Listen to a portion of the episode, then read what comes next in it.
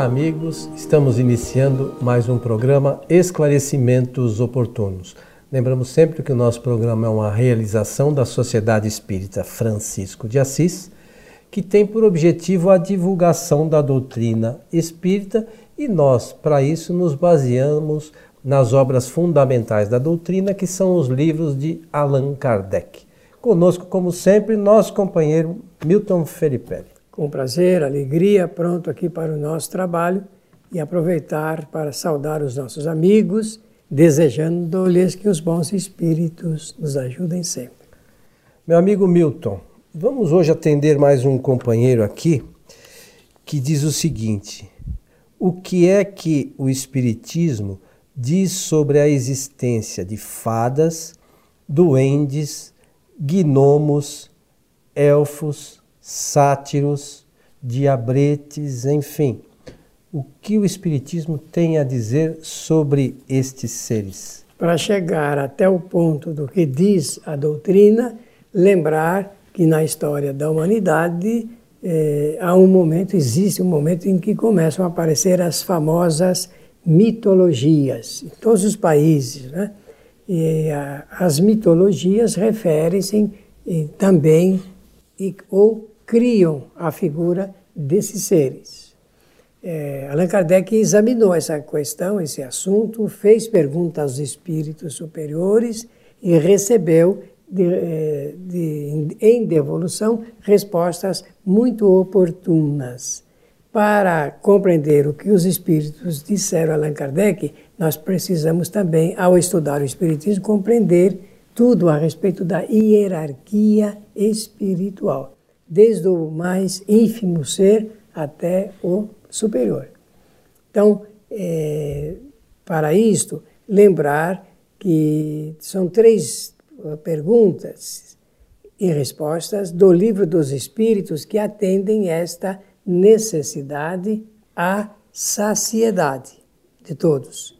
As perguntas número 100, número 101, 102 e 103. Eu falei três, mas são quatro, são na verdade. Quatro. é, eu lembrei agora da 103. E é onde vai esse assunto ser enfocado. Na verdade, a 103 já vai falar da nona classe, né? da 102 da décima classe é, é, a partir da 100 a 100, e a 101 que tem os fala dos as características é. de toda. Tá bem. Porque essas perguntas, com essas perguntas, Kardec pôde é, dissertar e esquematizar a escala espírita é, por ordens, assim, por, por divisão de, de ordens e também de classes, mostrando as características de cada classe. Então, é muito importante que nós vamos abordar sobre assuntos legado, ligados a essa hierarquia, de onde chega a espíritos que determinam, que projetam, e aqueles que executam, e aqueles que, executando, também transferem parte dessas execuções para espíritos muito chegados à natureza, aqueles bem primários, digamos assim. Então, se entendermos isto, estudarmos e entendermos isso, fica fácil compreender os gnomos, duendes e fadas, conforme Kardec quis, e é importante isso daí.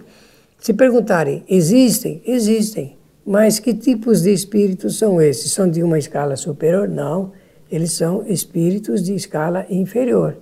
Tanto que Kardec vai agrupá-los nas características de espíritos levianos aqueles que se comprazem é, com jocosidades e brincadeiras e tudo mais.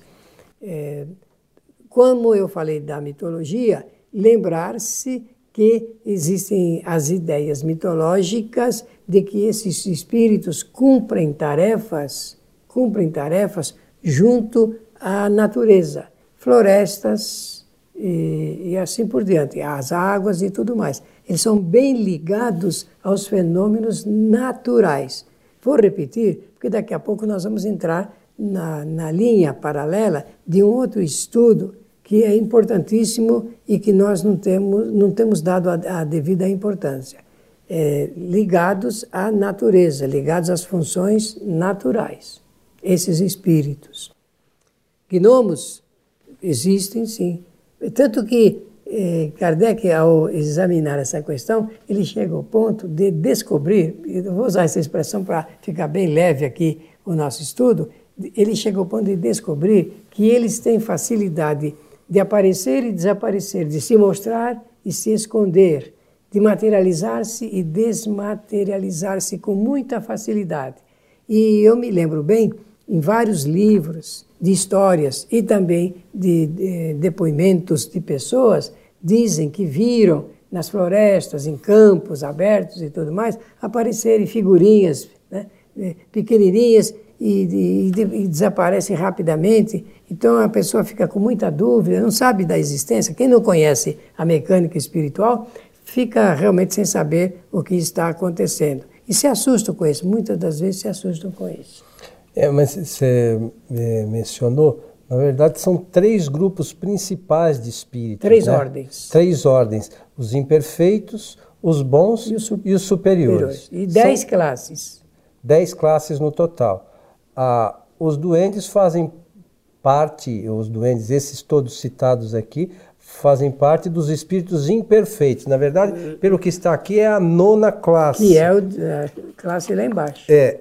E ainda tem a décima classe, que são os espíritos impuros. Esses, como você mencionou, são os espíritos levianos. Levianos. Que se comprazem com leviandades, com brincadeiras, jocosidades, querem fazer, sempre, tá, estão sempre brincando com as coisas. Sempre brincando. Escondendo coisas. Por exemplo, na, na, nos filmes e nas histórias de Walt Disney, aparecem lá aquelas figuras do sininho, das fadas, não é? Não tem? Então, essa é uma representação, uma representação figurada e pela plástica do cinema desses espíritos. Não, mas aqui, pelo que, que Kardec é, mostra são espíritos ainda da ordem dos imperfeitos. Então, eles não podem fazer aquilo que a gente às vezes vê como mágica. Não, não existe. Essas coisas não existem e até, de, de uma certa forma, precisa ficar claro para as pessoas não imaginarem que aquilo é de verdade. É, é, a coisa é, é, mais séria, né? É mais séria, sim. E é, é importante dizer isto, porque também o Espiritismo, lá se não me falha a memória, na questão 536 em diante, Kardec vai investigar sobre a ação dos espíritos junto aos fenômenos da natureza e também vai descobrir né, que existem espíritos que executam os fenômenos naturais que são idealizados, projetados por espíritos superiores, conhecedores. Eu vou usar uma expressão, engenheiros da, é, dessas leis naturais. Quando chove, nós não imaginamos nunca que a chuva é produzida pela ação de espíritos desse tipo junto aos fenômenos naturais. Porque nós, qual, qual é a ideia que a gente faz da chuva? Perguntar quem é que faz chover. Eu não posso dizer que são só as leis da natureza, porque aí eu serei materialista. Também não posso dizer que é só Deus, porque Deus não vai se preocupar com uma chuva aqui na Terra quando tem o universo todo para se preocupar. Eu estou só fazendo uma dialética do pensamento. Agora, o Espiritismo explica que todo e qualquer fenômeno da natureza tem neles ação direta de espíritos executores e espíritos idealizadores. Interessante, hein, Milton? Sim, senhor, porque é por esse meio que a gente fica sabendo quando uma pessoa. Você já viu uma, uma senhora do interior, agora não sei se tanto, mas antigamente, que era capaz de fazer uma simpatia para chover? E chovia. Fazia a simpatia para parar de, de chover e parava. Como é que ela pode fazer isso? Que mecanismo é esse? A gente não percebe que isso é uma, ela é uma cientista da natureza. Ela se relaciona, obviamente, naquilo que ela acredita, pelo meio que ela acredita, se relaciona com os espíritos que dirigem esses fenômenos.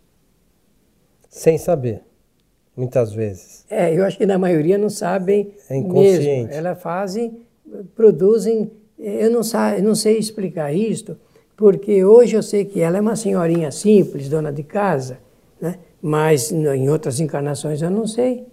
Então é preciso tomar cuidado para não pré-julgar. O que eu sei é que ela é uma cientista da natureza, que nem o Pajé, que fez chover há 25 anos atrás aqui no Brasil, no, num estado brasileiro, em que até a NASA tinha sido convidada, e foi gastar um bom dinheiro para isso, né? tinha sido convidada para bombardear as, as nuvens e fazer chover num lugar que estava sob o efeito de uma é, é, como é que chama o, te o tempo de, de estiagem, de estiagem muito prolongada.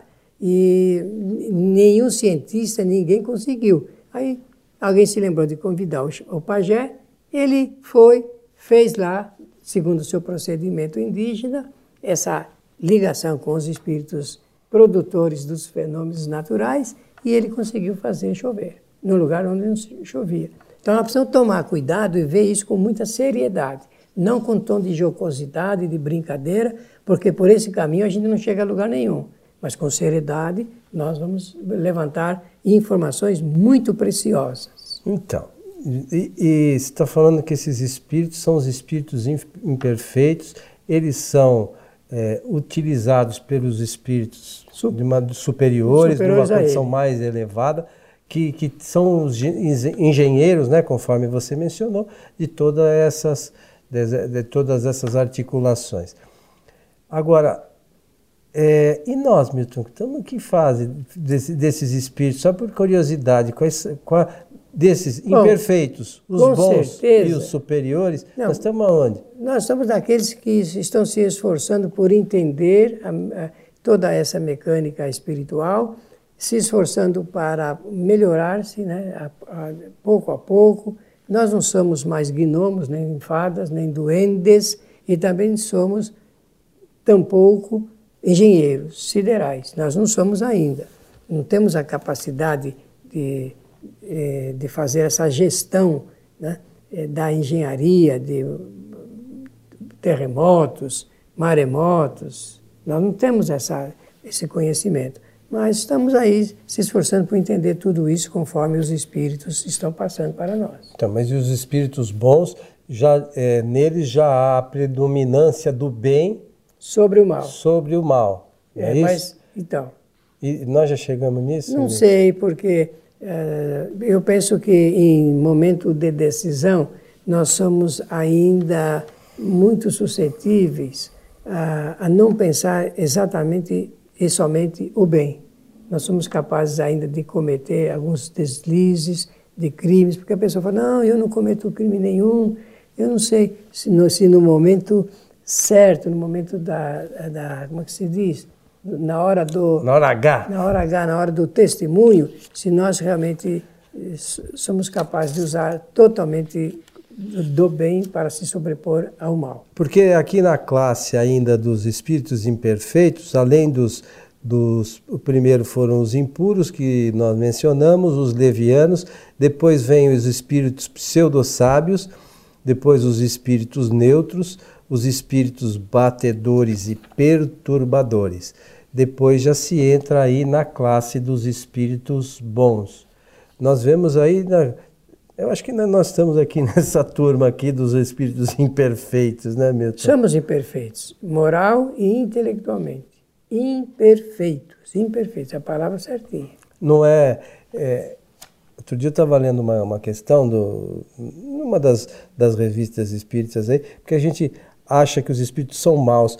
Não é maus, é que tem falta de conhecimento muitas vezes e, e acabam procedendo de forma errada, né? mas a, na própria, própria classificação os espíritos superiores colocam como imperfeitos e, esse, e essas coisas acabam uh, acontecendo pelas nossas imperfeições ainda de ordem moral, não é isso? Com toda certeza. É isso que acontece. Mas e, e seguindo aí, meu amigo Agora, Milton? aí nesse item que você leu, como é que Kardec vai colher a resposta dos, sobre dos... os duendes e gnomos. Então vamos lá. Kardec diz o seguinte: é o item 103 do Livro dos Espíritos. São ignorantes, maliciosos, irrefletidos e zombeteiros. Metem-se em tudo e a tudo respondem se, sem, é, sem se incomodarem com a verdade. gostam de causar pequenos desgostos e ligeiras alegrias, de intrigar, de induzir maldosamente em erro, é, por meio de mistificação e de espertezas. A esta classe pertencem os espíritos vulgarmente tratados de duendes, trasgos, gnomos, diabretes. Acham-se sob a dependência de espíritos superiores, como você mencionou, e muitas vezes que muitas vezes os empregam como fazem com os, seu, com os nossos, como fazemos com os nossos servidores. Em suas comunicações com os homens, a linguagem que se servem é a miúde espirituosa e mas quase sempre sem profundeza de ideias, né? Aproveitam-se das esquisitices e dos ridículos humanos e os apreciam, mordazes e, satíricos. É, se tomam nomes supostos, é mais por malícia do que por maldade. Então são mais brincalhões, gozadores Bom, e tal, né? Interessante que do ponto de vista do estudo psicológico, nós vemos muita gente com essas características. Ainda, né?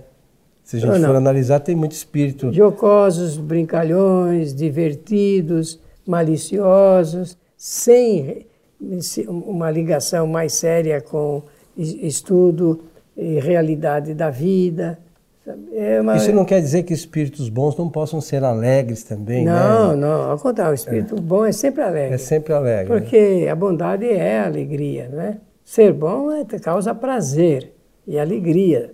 E, então, o mal é que tem a, a pessoa sisuda, amargurada, que, né?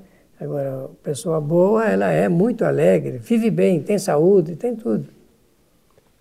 Bom, é, ô Milton, só, só para a gente é, esclarecer um pouquinho é, nessa escala espírita, é, para aqueles que não conhecem e aqueles que já estão mais próximos do espiritismo, têm um conhecimento um pouco mais profundo, já têm essa noção.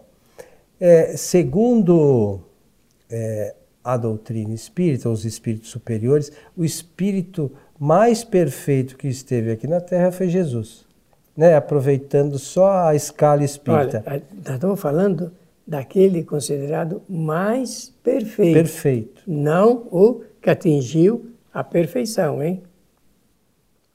E qual é a diferença? A diferença é que aquele que atingiu o máximo da perfeição relativa, ele está muito acima desses espíritos mais perfeitos que apareceram na Terra.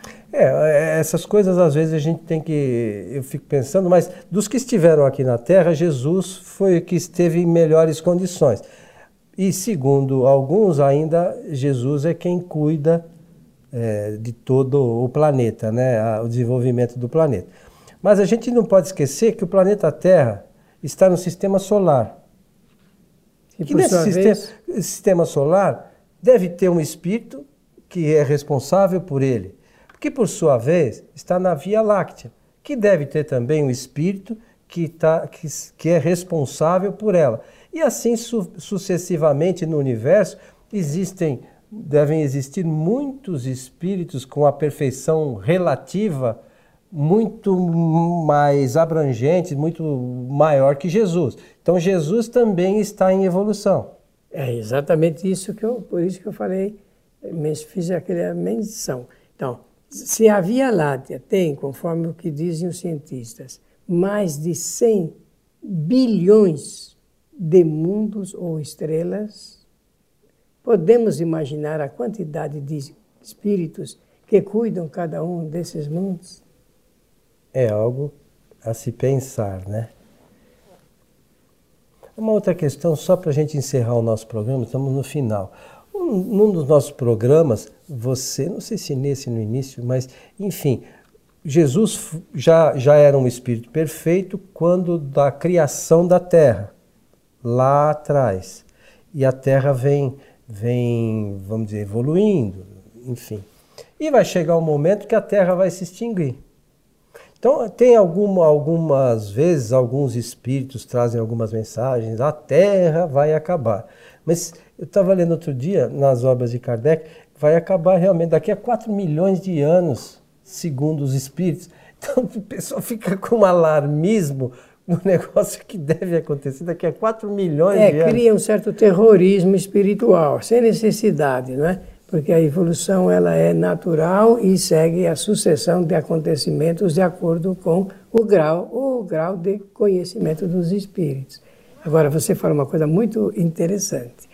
Jesus, quando formou aqui o nosso planeta, juntamente com outros espíritos da sua igualdade, eh, ele estava bem adiantado. Já se passaram dois mil anos. Onde estaria agora o conhecimento dele? Não, Parou? quando formou o planeta, muito, muito mais, né? São... 13 bilhões. É. 10 milhões. É. Então, milhões. Então, já era um espírito adiantado. Imagine quanto ele caminhou nesse período. E né? nós ficamos imaginando ainda ele contando historinha, historinha, historinha. Pois é. Seu Milton Felipe estamos chegando ao final de mais um programa Esclarecimentos Oportunos. Só para agradecer a atenção sempre generosa e desejar a todos os nossos amigos que os bons espíritos nos ajudem sempre. A você que esteve conosco, o nosso abraço. Esperamos encontrá-los em nosso próximo programa. Até lá.